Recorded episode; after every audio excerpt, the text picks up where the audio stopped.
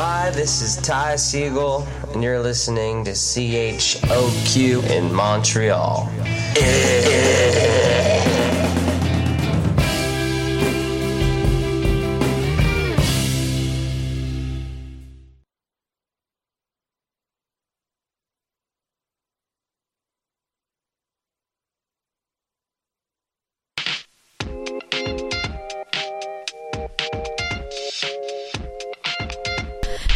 Politique, émission du 20 janvier 2020. Bienvenue à tous.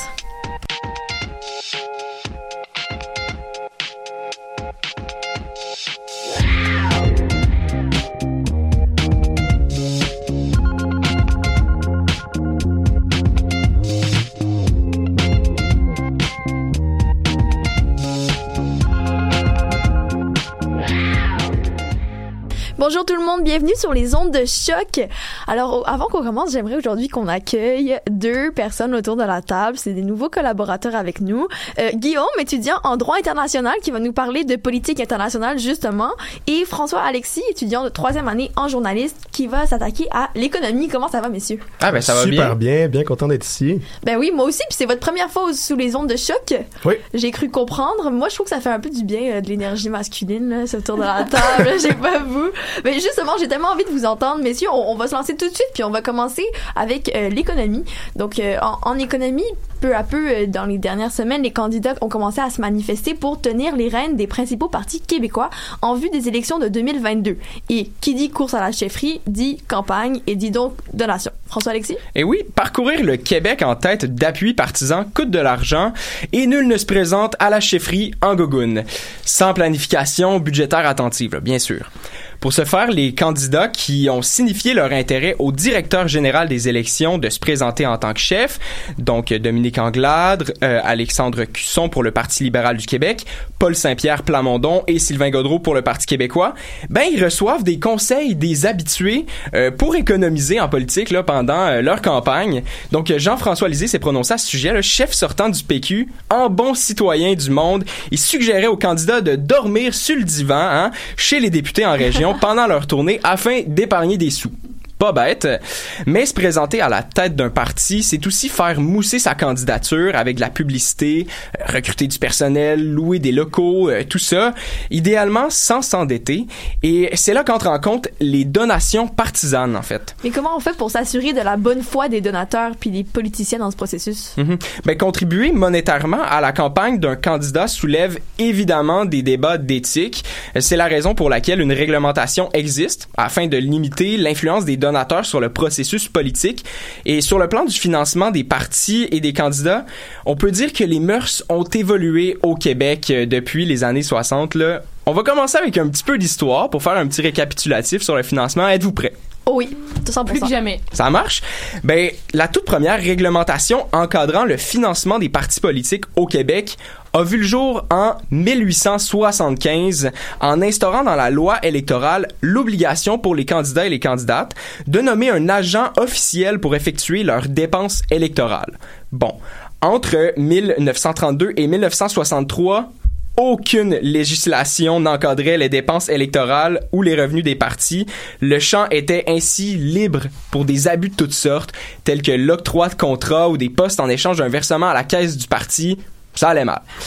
Le contrôle du financement des partis s'est véritablement amorcé plutôt dans les années 60. C'est la loi électorale du Québec de 1963, adoptée par le gouvernement de Jean Lesage, le gouvernement libéral, et euh, la réforme du Parti québécois en 1977, qui est vraiment venue consolider euh, les jalons du financement euh, des partis politiques. Somme toute, la réglementation entourant le financement des partis varie tant sur la forme que sur le fond d'un pays à l'autre et, euh, et aussi d'une province à l'autre. On va y revenir un petit peu plus tard. Euh, Aujourd'hui au Québec, 500 dollars, c'est le montant maximal que peut donner chaque électeur par année euh, s'il le désire là, pour financer une course à la chefferie d'un candidat. 500 dollars pas plus. Euh, par ailleurs, tous les dons sont visibles sur le site du DGE, donc du directeur général des élections.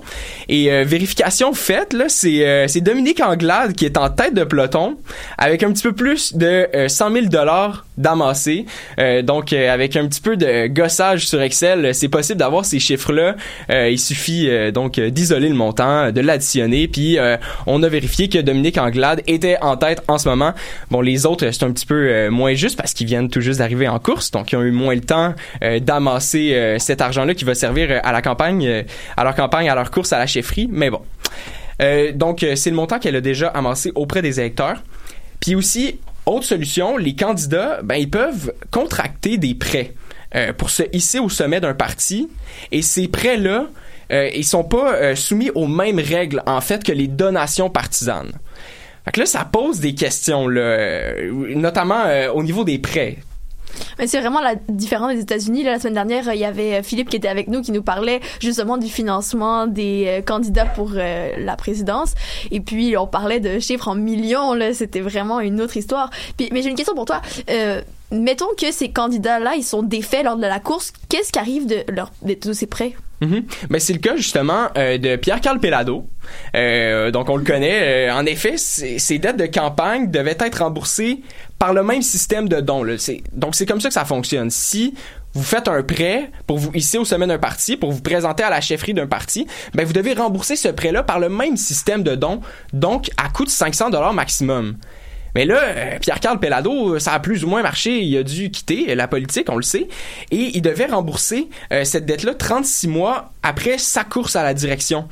Et euh, à défaut d'un remboursement complet selon les règles, c'est une fraude électorale, tout simplement. Donc là, ça a été contesté. Le patron de Québécois a fini par signer un chèque de 185 000 dollars afin d'éponger sa dette L'affaire est ketchup, comme on dit. Hein, Mais là, ça fait réagir. Ça fait. Euh, est-ce que la loi fédérale est, trop sévère? Euh, La question a fait couler de l'encre, mais le bureau des élections est intransigeant. Donc, d'un point de vue non négligeable, le financement public permet aussi de contrôler le coût des campagnes électorales et de prévenir une escalade trop élevée, trop importante des dépenses en ce sens, affirmait Frédéric Maillé, euh, politologue, donc professeur de sciences politiques, dans une étude publiée en 2006. C'est toujours très actuel. On veut pas une escalade en fou. Euh, on veut pas que ça coûte plus que 8 millions une campagne euh, électorale au Québec en ce moment. Là. puis en ce qui a trait à la limitation des dons, L'argumentaire est tout à fait polarisé. Là, selon l'Electoral Commission, l'équivalent du DGE, mais au Royaume-Uni, euh, ben, il y a vraiment deux visions qui s'opposent. Soit en contexte démocratique, les gens doivent être complètement libres de pouvoir donner à qui bon leur semble, ou le fait de restreindre ce type de financement euh, serait bénéfique à la confiance du public. Donc, c'est vraiment les deux arguments là, qui ressortent. Puis le Québec, où est-ce qu'il se place dans la confiance envers le système de donation? Mm ben, au Québec, un autre argument pour euh, limiter les donations partisanes, euh, c'est les prêtres non. En fait, c'est des électeurs qui acceptent de donner de l'argent qui ne leur appartient pas à un parti, euh, moyennant un pot de vin. ils acceptent un peu plus d'argent et ils vont donner leur don maximal de 500 dollars, par exemple, à un, candidat à la chefferie. Et ces cas ont miné la confiance des électeurs envers le financement des partis et des candidats. Maudit prêtre non, hein? Eh! Mais c'est ce qui explique la décision des gouvernements libéraux et péquistes qui ont fait baisser le plafond des donations par année par électeur de 3000 dollars à 1000 dollars à 100 dollars euh, entre 2010 et aujourd'hui. Et pour les campagnes à la chefferie, le montant est passé de 1000 dollars à 500 dollars. Donc c'est comme un plafond qui est appelé à diminuer pour euh, mettre en confiance le public. Mais tout l'argent qu'on récolte pas du public, toutes les donations partisanes qu'on n'a pas, ben en fait c'est le, financement étatique qui va l'écoper parce qu'ils vont euh, eux le, le, gouvernement va comme donner de l'argent à ces partis là. Et le modèle québécois qui interdit des dons de la part des entreprises et des syndicats, en plus de limiter les dépenses électorales, en fait, c'est le plus restrictif au Canada. Mm. Vraiment, euh, c'est vous irez voir les autres provinces. moi, je vous parle du Québec, mais on est vraiment les plus restrictifs. Et ben, en fait, on peut conclure que le système actuel a connu bien des scandales et bien des échappées avant d'être ce qu'il est aujourd'hui. Merci beaucoup, François-Alexis. ça fait plaisir.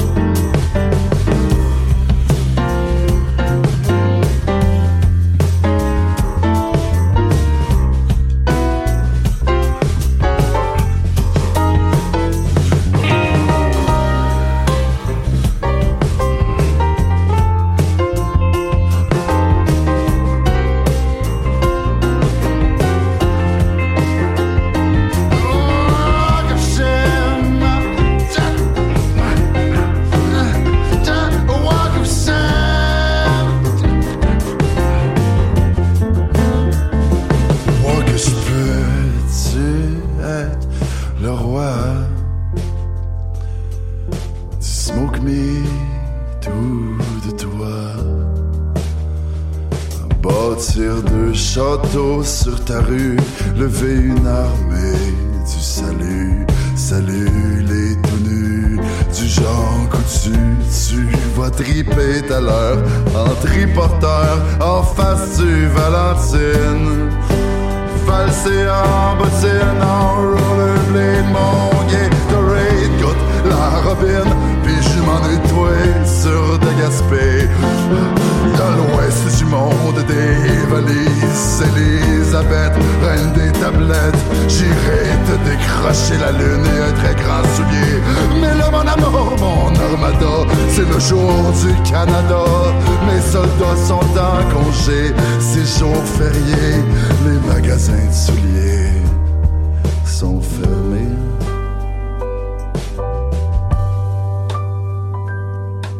Je demain monter ton escalier, te prendre par la main. On ira acheter ta robe de mariée en liquidation. Pas loin du A et W, nous marcherons dans l'allée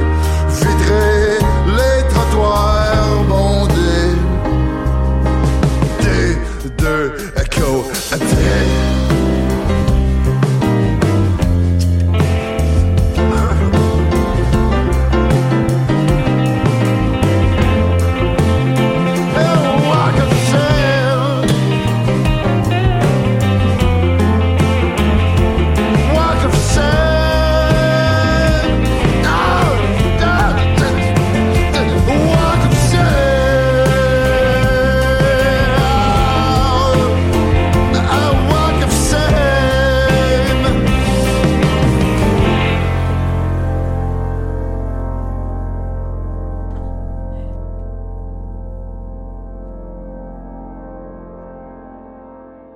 C'était Walk of Shame de Louis-Philippe euh, Gingras. On, vient de parler financement au provincial, mais au fédéral aussi, ça bouge pas mal ces temps-ci, notamment dans la campagne à la chefferie du Parti conservateur du Canada. Et Claudine, t'es là aujourd'hui pour nous expliquer les derniers développements. Exactement, Mélanie. Aujourd'hui, je suis ici pour vous démêler tout ça et m'assurer que nos éditeurs saisissent tout ce qui se passe dans ce dossier-là parce que, si vous voulez pas, c'est un dossier un petit peu compliqué.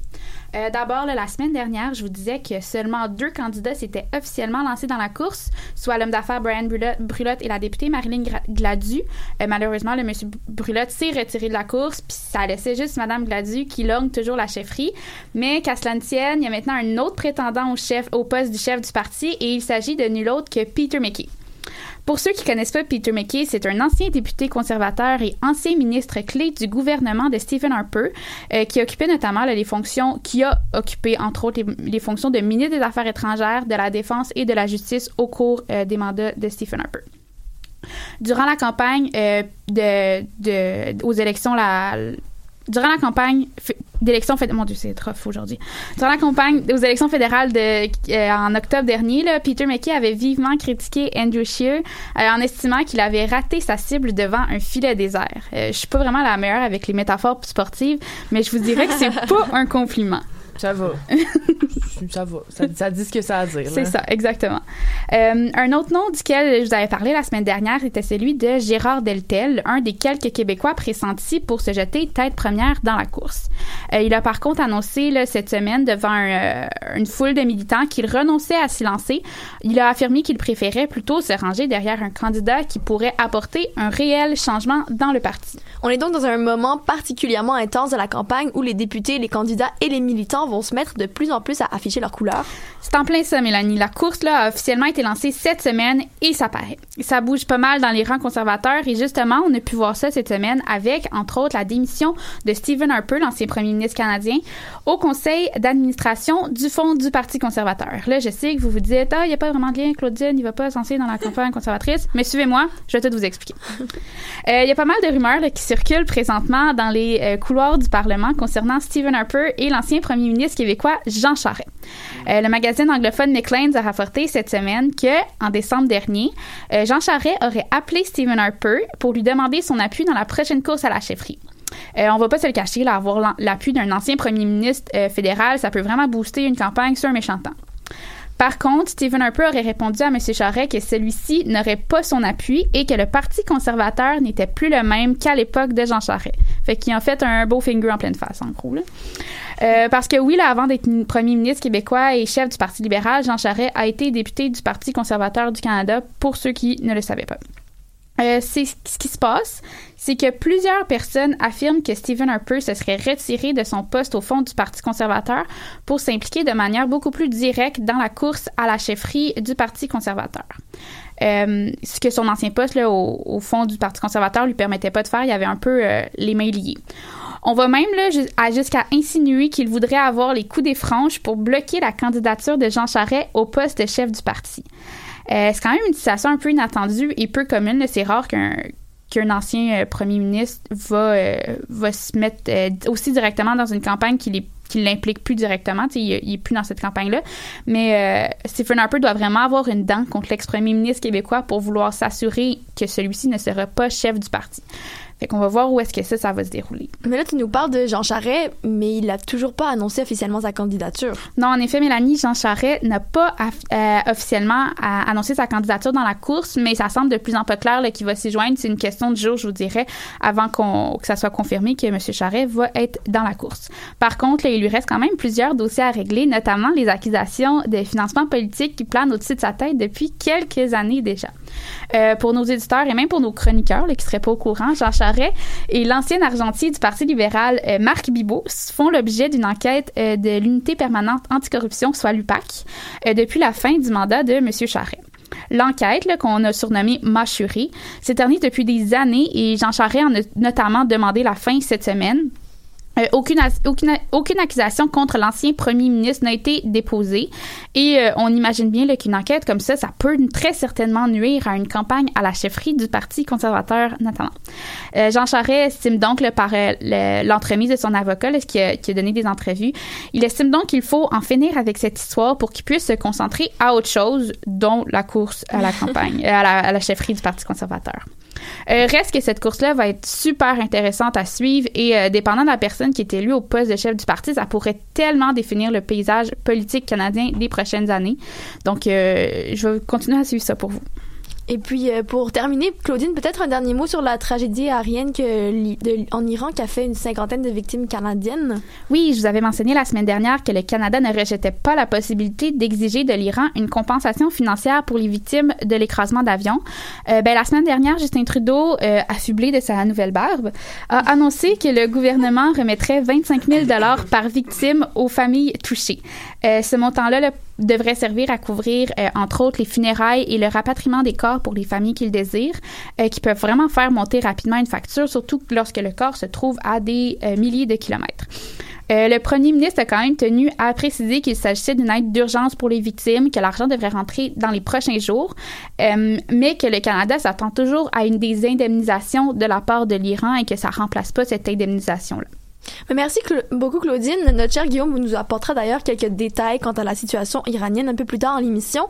Mais avant, avant euh, passons en environnement où cette semaine, Lorraine, tu nous parles d'une promesse de la CAQ jugée inutile par le Conseil régional de l'environnement de la capitale nationale. Donc, euh, pour commencer, on sort un peu des frontières du Québec pour parler de la gestion des déchets du Canada à l'international. Oui, bien en fait, je plutôt parler de la mauvaise gestion des déchets, euh, plus, parti- plus particulièrement de l'exportation illégale de différentes matières euh, vers les pays d'Asie. Ça, c'est pas un secret pour personne. On consomme beaucoup, on jette beaucoup. Fait que je pense pas que ça va vous surprendre si je vous dis que le Canada fait partie des pays qui produit le plus de déchets par personne au monde. Euh, maintenant, qu'est-ce qui se passe avec ces déchets-là? Petit moment de déjà vu. Une grande majorité des, des matières recyclables sont expédiées vers certains pays en développement ou qui sont censés les recycler, mais ça, qui parviennent pas toujours pour euh, différentes raisons. Mais c'est pas nouveau comme problème. Euh, on en parlait justement la session dernière en 2018. La Chine a cessé de, re- de En recycler. 2019. Ah, ah, oui, Bon, en 2019, c'est ça, oui. La... Ah, c'est vrai. La, maintenant, la session dernière, on en 2019, parlait, ah, mais ouais. La, la session dernière, en 2019, on parlait qu'en 2018, la Chine a cessé de recycler le plastique en provenance du Canada parce qu'on leur envoyait des ballots d'à peu près n'importe quoi, c'est ça? Oui, bien en effet, puis depuis que la Chine a mis fin au recyclage du plastique canadien, euh, le problème des déchets illégaux a juste explosé en, en nombre. Euh, c'est pourquoi cette année, le gouvernement fédéral, j'empiète un peu sur euh, le terrain à Claudine, euh, souhaite apporter des modifications aux méthodes de gestion de ces déchets à l'international. Euh, en juin 2019, euh, le Canada a dépensé 1,14 million de dollars pour rapatrier pas moins de 69 conteneurs de déchets remplis de, de- conteneurs de déchets illégaux de l'Asie vers Vancouver. Mais à la base, comment les déchets se retrouvent illégalement en Asie? Euh, c'est des déchets, dans le fond, qui sont expédiés, vers différents pays, dont euh, les Philippines, la Malaisie, euh, le Cambodge, euh, étiquetés comme étant des matières soit à recycler ou même juste des déchets, mais des matières ou des plastiques à recycler, mais au final, c'est pas vraiment le cas. On va parler des fois de matières recyclables qui vont être contaminées par d'autres matières ou encore juste des conteneurs remplis de déchets qui se font passer pour des matières recyclables. Euh, donc, au courant de 2020, Environnement Canada veut mettre en place de nouvelles politiques et un nouveau programme aussi pour arrêter ces expéditions illégales-là euh, dans les pays en développement. Est-ce qu'on en sait plus sur les changements que veut apporter euh, Environnement Canada au système? Pas encore, mais on attend encore, les- on attend encore les détails de la nouvelle politique. Mais c'est une, chose est sûre, c'est euh, des changements qui sont vraiment nécessaires. Dans les dernières années, certains pays euh, qui, importaient nos déchets et promettaient de les recycler, mais au final faisaient juste les déverser directement dans les cours d'eau ou même juste les brûler, ce qui provoquait énormément de pollution de l'air et des cours d'eau, évidemment. Et dans l'attente des nouvelles, de nouvelles politiques d'Ottawa, alors est-ce qu'on sait si des mesures ont déjà été entreprises? Bien, Environnement Canada dit maintenant travailler avec les services frontaliers canadiens pour voir euh, qu'est-ce qui peut être fait pour stopper ces, expéditions illégales-là euh, de déchets. Mais pour l'instant, c'est sûr, on attend encore euh, la nouvelle politique. Dans les prochaines, dans Ouais, les prochains mois. c'est- ouais. C'est toujours long, ces affaires-là. Ouais. Puis tu, tu me disais euh, avant l'émission que tu voulais aborder rapidement euh, un autre sujet. Donc, euh, apparemment, le troisième lien du gouvernement Legault, dont on a Mhm. tellement, tellement parlé, il serait jugé inutile selon la démographie. Qu'est-ce qui se passe de ça? Ben, le Conseil régional de l'environnement, le CRE de la capitale nationale, aurait étudié le dossier du, du troisième lien entre Lévis et la ville de Québec pour en conclure que le projet n'en vaudrait peut-être finalement pas la peine selon la déf- démographie de la population. Euh, la CAQ avait été élue sur, euh, entre autres, par la promesse de créer ce fameux troi- troisième lien entre la rive nord et la rive sud de, la capitale nationale. Une promesse qui est espérée par, euh, on cherche encore qui? L'Institut de la statistique du Québec a révélé qu'en 20 ans, la région de Lévis allait perdre près de 8000 personnes âgées entre 20 et 64 ans, mais gagner entre environ 24 000 personnes dans la tranche d'âge des 65 ans et plus. Puis en ville, la proportion des 20-64 ans devrait rester assez stable. On parle à peu près 500 personnes euh, de plus, ce qui est vraiment pas beaucoup, et d'une hausse de 70 000 personnes, encore une fois, pour euh, les aînés. Mais qu'est-ce qu'on peut comprendre de ces chiffres-là? Mais d'abord, pourquoi que les, les, aînés, les 65 ans et plus, euh, c'est une tranche d'âge qui est aussi élevée. On parle quand même dans 20 ans. C'est pas parce qu'il va y avoir euh, un- une migration de boomers en ville ou peu importe. C'est juste, euh, dans le fond, c'est, on parle de vieillissement de la population. Euh, quand je dis perdre des gens, c'est juste un changement de tranche d'âge. C'est pas nécessairement comme euh, un changement démographique là, de, d'une ville à un, autre. Maintenant, comment on peut comprendre par ces chiffres-là que le troisième lien n'est pas un projet viable? Euh, c'est, dans le fond, la tranche d'âge qui bénéficie- bénéficierait du troisième lien. Bien sûr, c'est la tranche d'âge qui doit se déplacer, donc aller au travail, aller à l'école, à l'université. Donc, c'est aussi la partie de la population, quand on regarde les, quand on regarde les chiffres, qui va rester stable ou même diminuer. Euh, selon, dans le fond, les chiffres de l'Institut de la statistique du Québec. Donc, le gouvernement Legault doit annoncer les plans, euh, justement, les coûts reliés dans le projet du troisième lien dans les prochains mois. Mais pour vous donner une idée, on estime en ce moment que le troisième lien devrait coûter au minimum 4 milliards de dollars au Québec. Là, encore une fois, je- j'empiète sur une autre chronique, euh, juste économie, mais là, on attend ces chiffres-là. Est-ce que ça en vaut la peine? Avec les chiffres, on voit que c'est un projet un peu encore flou. Donc, euh, toutes euh, ces paroles qui n'ont servi à rien, parce qu'on en a beaucoup parlé. beaucoup ouais, c'est ça. Est-ce qu'on est est-ce qu'on s'en attendait? C'est pas Mhm. une surprise. Mais merci beaucoup, Lorraine. Merci beaucoup. J'ai un deck, mais juste plus cela. Même si maman voyait plus loin que ça. Depuis aux yeux des gens, on échappe à l'as. Yeah, mama's boy, un balasse, moi pis what, c'est le squad. On est crissement magané. Ça fait une coupe d'années, c'est pas une méganée. Peut-être qu'on aura jamais fini de dégainer. La main serre dans la tête, jamais pétonné. Hey, hey. L'agilité qui dans l'eau. Insta qui download. Y'a des filles qui dansent trop. Mon QI qui download. C'est un concours du plus émotif. T'as jamais vu un pénis aussi féministe. Ding dang. Nos mamans, ils ont pas élevé des ding dang. Nos mamans, ils ont pas élevé des ding dang. Ma- Nos, mamans, ils ont pas élevé des ding dang. Nos, nos mamans, ils ont pas élevé des petites tours. Chiss, rien que tel kiss, rien kiss. Pète un verre vide, gossette. Fuck ton elf shit. Je te tire par les oreilles, faut que je flippe.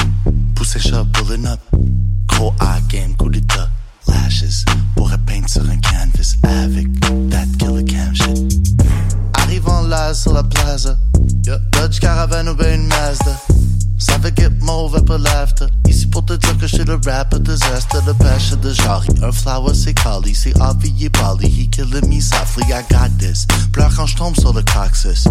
Rest in peace Murphy, j'ai du dropkick. Uh. Dans la band, ça get toxic. De Berry Ucan à Natashwan, y'a des mosh pits. Reste dans ma zone comme le cockpit. Si ma tombe reste tranquille.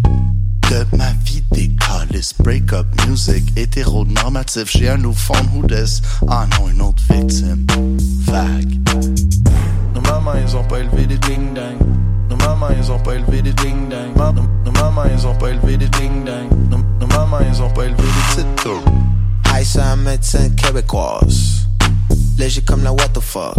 Ken et coca dans même boîte. Liste de haine trop long pour name drop. Gros click, gros Vicky, grosse route, grosse main, gros pliff, gros drink, gros. Téléphone ring a link, bip bip, comme camion, skr skr, reculons. Two step dans thick and ming.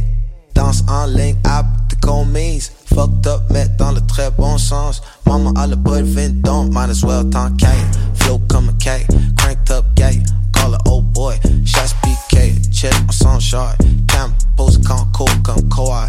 Back en juin 2010, ouais. Pas prévu d'être biggie, ça Hollywood pick you. Fucked up, mais on fait plein de puces. Mama à le boy goddamn dish. Yeah. Plus belle femme, celle qui se montre cuit.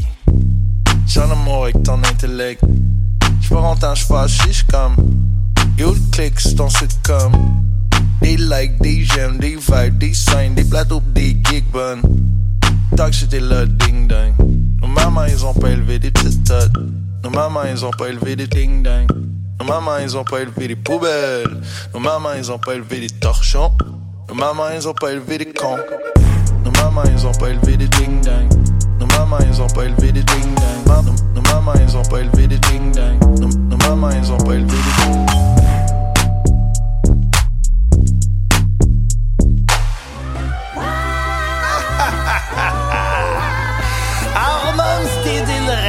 Some trash can you see?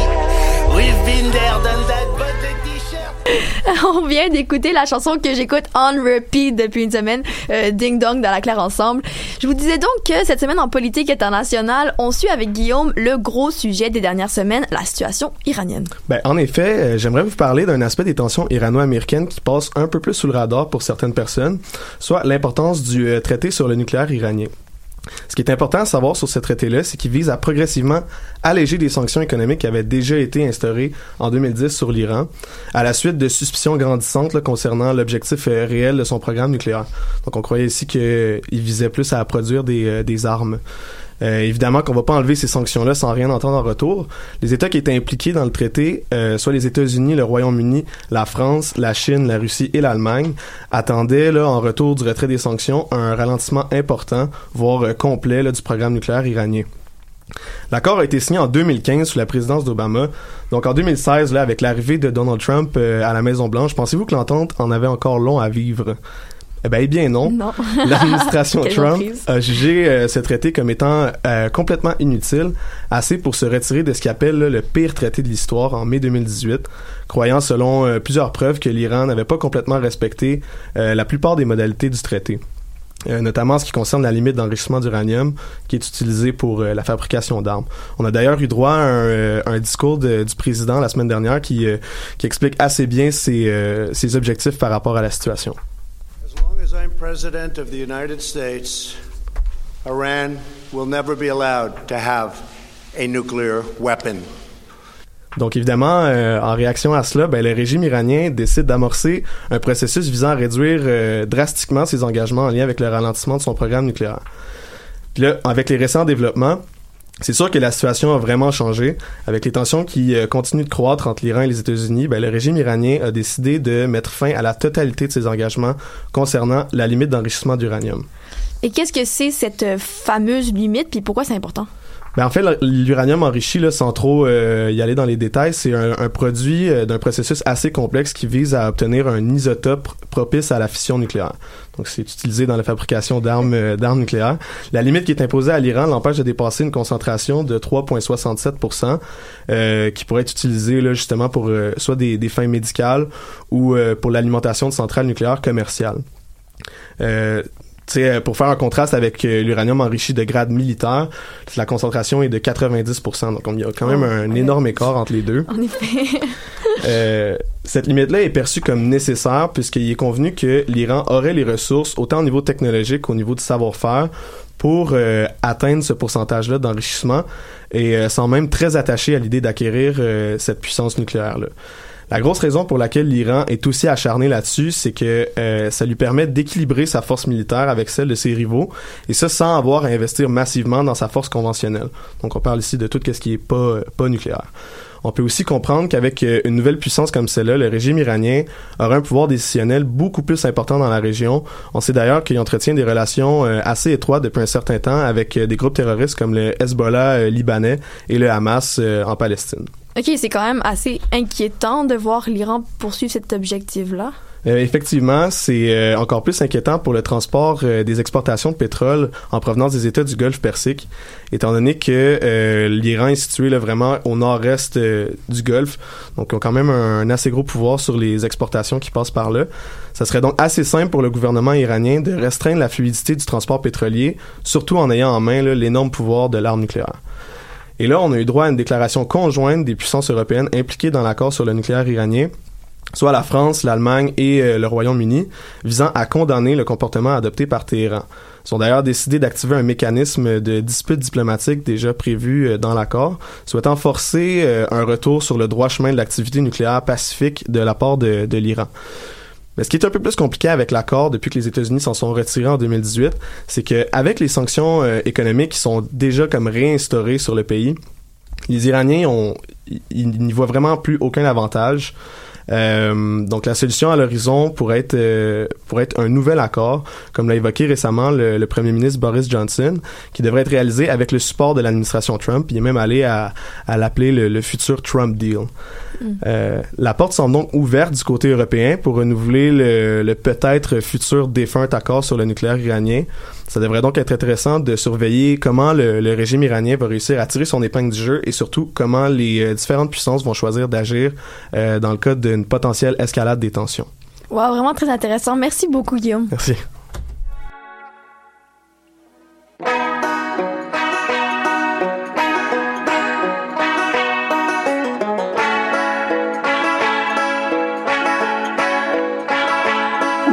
Nowadays, plein d'affaires sont à dans le monde. Nowadays, mais tu sais, vaut pas la peine de se trafiquer sur le stuff qu'on peut point changer.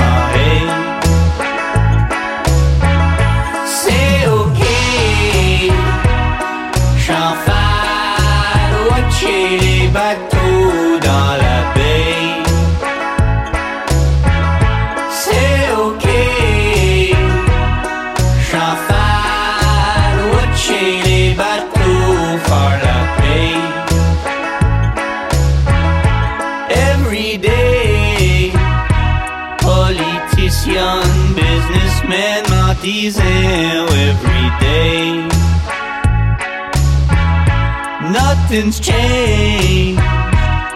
Y'en de deux qui se passent sous le soleil. Mais c'est ok.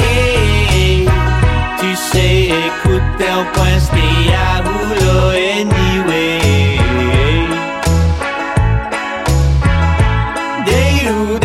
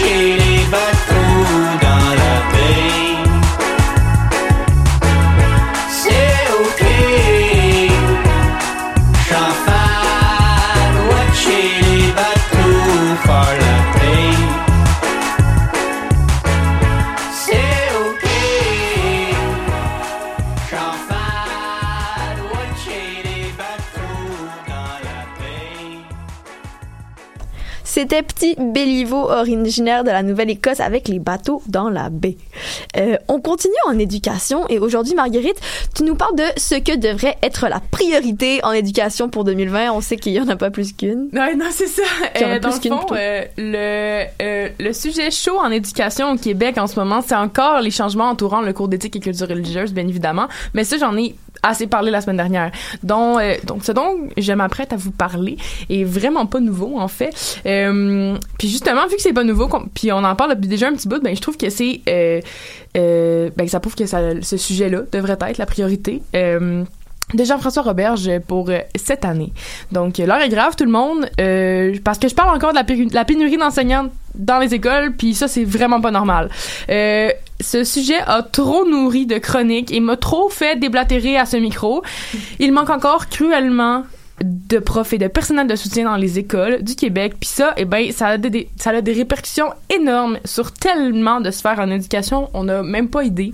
Euh, ici, je parle entre autres sur les enfants, sur les profs, sur le personnel de soutien qui sont en place puis qui font du zèle puis qui se démènent pour fournir, pour compenser ce manque-là de, de, de, de, personnel dans les écoles, puis aussi sur le métier en tant que tel, parce que, veux, veux pas, euh, il y a une certaine dévalorisation du métier d'enseignant en ce moment. Bref, euh, c'est pas normal que ce sujet-là soit encore d'actualité. Puis euh, Jean-François Robert, je m'a entendu ou pas chialer parce qu'il a annoncé dernièrement euh, que ce problème serait sa priorité numéro un en 2020. Enfin, une bonne nouvelle en éducation. Ouais. Mais- on sait pas encore si Ouais, c'est bon on ou pas. verra. Si c'est un sujet qui date date pas d'hier, qu'est-ce qui a mis la puce à l'oreille euh, de Monsieur Roberge pour qu'il en fasse sa priorité numéro un? Eh bien, depuis euh, la, reprise des travaux parlementaires à Québec, euh, le ministre a fait face à beaucoup de commentaires, qu'ils soient euh, généraux ou plus précis, comme à propos de ses, ses projets. Shout out au projet de loi 40 euh, pour l'abolition des commissions scolaires.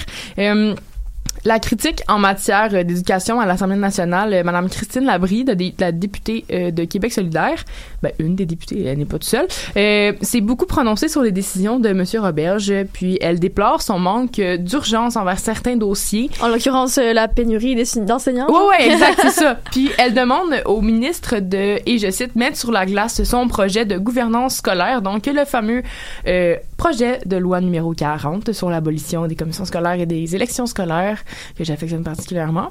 Euh, en gros, Monsieur Roberge devrait très fortement, deux adverbes, c'est vraiment fort comme statement ce que je fais, mettre son énergie sur des solutions euh, pour remédier à la pénurie de main-d'œuvre plutôt que se concentrer sur les maternelles 4 ans, euh, le PL40, le cours d'éthique peut-être? En tout cas, je, je dis ça, je dis rien. Euh, donc, après tout ça, M. Roberge a annoncé en mêlée de presse à sa sortie du Salon Bleu euh, au courant de la semaine dernière que la pénurie de main-d'œuvre dans les écoles sera son plus grand défi de 2020. Et comment euh, Monsieur Roberge compte-t-il s'attaquer à ce problème et remédier à cette pénurie? Ah. La formule Ah. magique, il y en a une? ah, c'est ça. Non. Euh, le ministre s'est pas, pas trop prononcé sur la question. Tu les petites mêlées de presse au Salon Bleu, en sortant du Salon Bleu, c'est jamais trop clair, tout le temps un petit peu flou. Euh, s'est prononcé, il s'est pas prononcé sur la question, mais d'abord le fait qu'il euh, il est en train d'étudier les solutions. Donc, tu sais, on commence à penser à faire des petits changements. Euh, il a toutefois affirmé qu'il ne voyait pas de solution à court terme, puis que selon lui, quelques années seront nécessaires pour combler le manque de main-d'œuvre dans les écoles, dans chaque école, de doter chaque classe d'enseignants qui manquent. Ça va prendre plus que une année. Ça va prendre plusieurs années. Ouais, J'imagine Voilà. que ça a bien fait réagir, cette déclaration-là. Bien évidemment, moi y compris, vous l'avez bien remarqué. Euh, on arrive à l'inévitable section éditoriale de ma chronique. J'essaie de pas trop en faire, mais là, je pouvais juste pas. Mais Seigneur, que je trouve qu'on s'aide pas en éducation. Euh, J'ai pas la science infuse de la solution qui mettra fin à tous les mots qui courent en éducation, mais je pense qu'il faut cruellement redorer la profession d'enseignant parce que la principale cause de cette pénurie-là, c'est le désintérêt du métier par la relève. Il faudrait donc créer de l'intérêt pour la profession, soit en augmentant les salaires, en donnant aux profs de meilleures conditions de travail. Exemple, un nombre décent d'étudiants dans les classes et non 35-40 élèves entassés, même deux par bureau, là. Euh, juste ça, ça rend ça rend déjà le métier plus alléchant, disons ça comme ça, puis ça valorise et le métier, mais aussi les gens qui œuvrent. Bref, faut se réveiller puis avoir les, les bonnes priorités parce que sinon l'éducation puis de la future société québécoise est en péril solide. Ouais, ça c'est pas nouveau malheureusement Non. comme tu disais. Puis Jean-François Robert, il a vraiment du pain sur la planche. Bien d'accord. Est-ce qu'il y a d'autres choses euh, dont tu voulais parler en éducation, Marguerite? Ouais, ben il y avait quelques nouvelles, quelques actualités en éducation qui, à mon avis, étaient dignes de mention dans ma chronique aujourd'hui. J'y vais en rafale. Donc, euh, Jean-François Roberge a modifié son projet de loi 40, donc je rappelle sur les commissions scolaires et l'abolition des élections scolaires, et revient sur la décision de donner autant de place aux parents sur les potentiels centres de services. Donc, ceux qui ne sont pas au courant de, euh, du projet de loi 40. Donc, on veut abolir les commissions scolaires, instaurer des centres de services dans les écoles elles-mêmes, avoir un comité sur ces centres de services-là composé de parents, de personnel enseignant et de gens de la communauté pour prendre les décisions euh, de, l'établissement de l'école directement dans euh, entre les murs de l'école. Puis dans le fond, on donnait beaucoup de place aux parents, on donnait un nombre supérieur euh, de sièges aux parents, mais là, Monsieur Roberge re- revient sur sa décision et donne un nombre un nombre égal à celui des personnels impliqués dans- du personnel impliqué dans les écoles.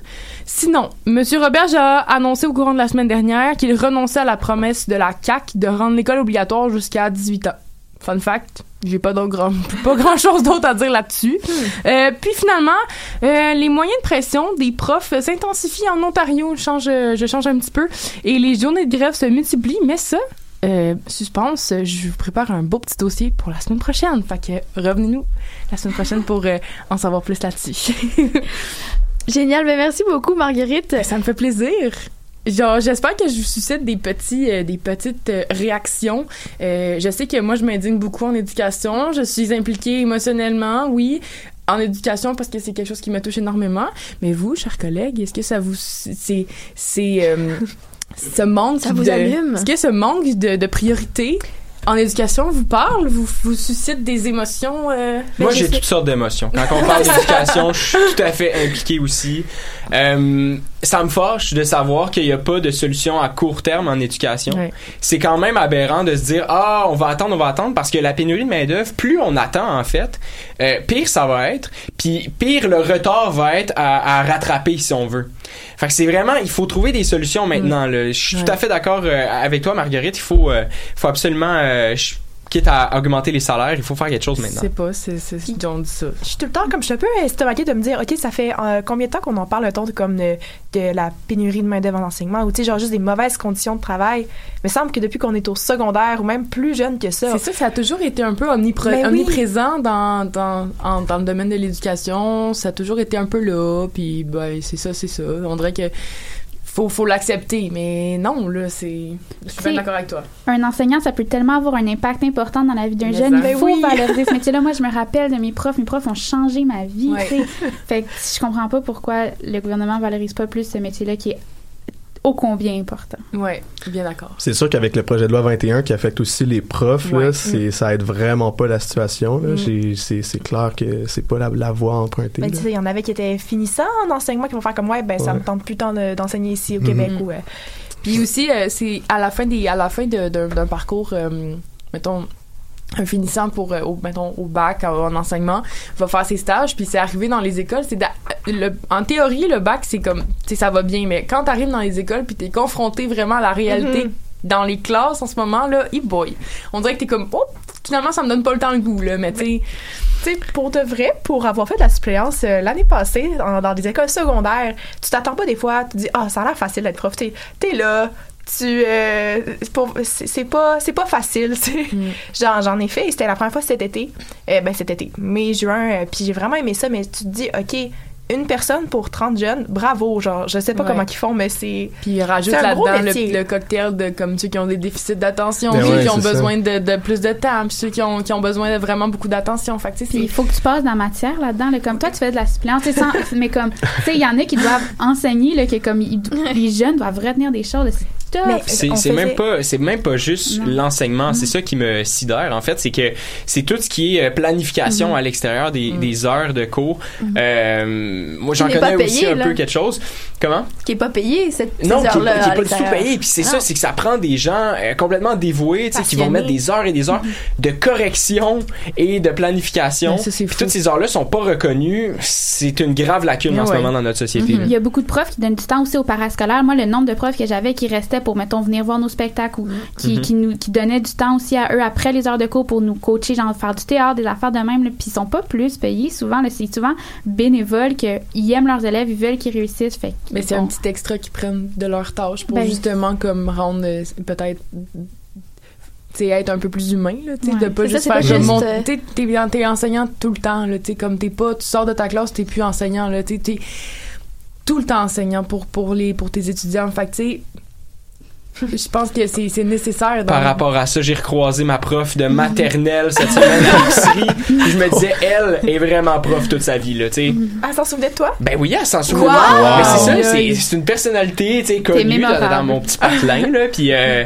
quand on croise Raymond, ben on lui dit bonjour, tout. Puis elle, c'est comme, on est ses élèves pour une vie, là. ben oui C'est un peu ça. C'est ça dans qu'on cherche chez les individus qui s'impliquent euh, dans Ben, l'éducation. tu sais, moi, je suis Ah, encore amie avec des profs là, avec qui je vais prendre des cafés. Non, mais pour vrai, ça. c'est eux qui m'ont dit Claudine, ça serait peut-être en allant en journaliste. Tu sais, fait que, Mm. je sais pas, moi, ça, je trouve que c'est. Ils nous connaissent, ils Ben, nous c'est connaissent ça. très bien. Et quasiment plus que tes parents. Tu t'ouvres à tes profs de manière que tu s'ouvrais pas nécessairement à tes parents. Ils te voient dans tes tu pires passes, moments. tu passes beaucoup de temps avec eux mine de rien Ben Ben, surtout mettons primaire ou Ouais. euh, au secondaire même là mais c'est fou là C'est fou. en tout cas bref Mm. Puis même, même avant le primaire et le secondaire, tu sais, là, la semaine dernière, j'étais euh, j'étais en train de couvrir une manifestation euh, de la CNL, justement, pour les ma- contre Mhm. les maternelles 4 Ouais. ans. Et euh, les, les discours à la fin, c'était absolument incroyable parce que les solutions sont simples et on les connaît.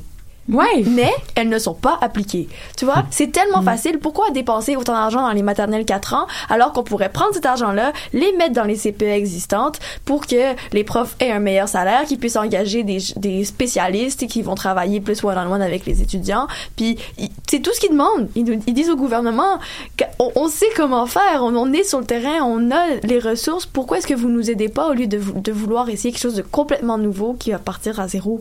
Puis les profs, c'est les meilleurs, les- c'est les meilleures personnes pour euh, pour témoigner. Puis comme tu sais, eux ils vivent au quotidien, puis ils sont là, Mhm. puis tu sais, ils ils, ils- tu sais, ah il y a un problème là, la solution, parfait. Puis tu sais, ils sont capables de c'est les meilleurs témoins puis les meilleurs gens qui peuvent apporter des solutions. C'est les là. spécialistes des tests, justement, de voir est-ce que ça marche ou pas.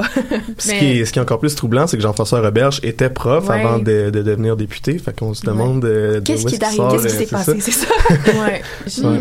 C'est quoi il il y a trop Jolin Barreté ses projets de loi. On faire un verbe. C'est ça. Ouais. Ça, on aime ça quand il y a des expressions de la session dernière qui reviennent comme ça. Yes. Pour ceux qui nous écoutaient, ça, c'est vraiment un beau clin d'œil. Mais merci pour cette belle discussion, tout le monde, Merci et pour beaucoup. cette magnifique Merci. chronique. C'est ce qui termine notre émission du 20 janvier 2020. Merci d'avoir été avec nous. Je vous rappelle aussi que vous pouvez écouter nos podcasts en rediffusion sur le, chic de- le site de choc.ca, Facebook ou même Spotify. Et oui, et oui.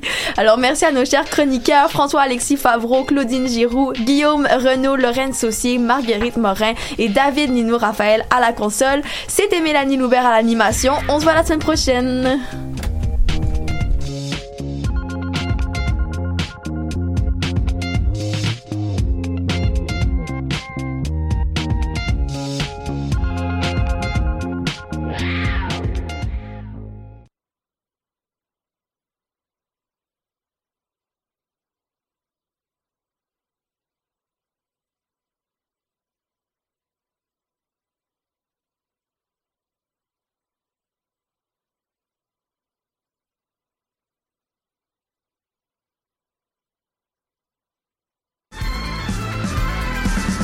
Les apatrides anonymes, c'est Mathieu, Marie-Ève et Simon qui sont avec vous pour discuter immigration, paranoïa sécuritaire et racisme, des actualités locales. et internationales, des capsules humoristiques et des coups de gueule, des invités, des reportages, des grands dossiers, un agenda antiraciste. Et même une minute coloniale. Les apatrides anonymes sur choc.ca, c'est votre antidote contre les discours populistes et la montée de la droite identitaire.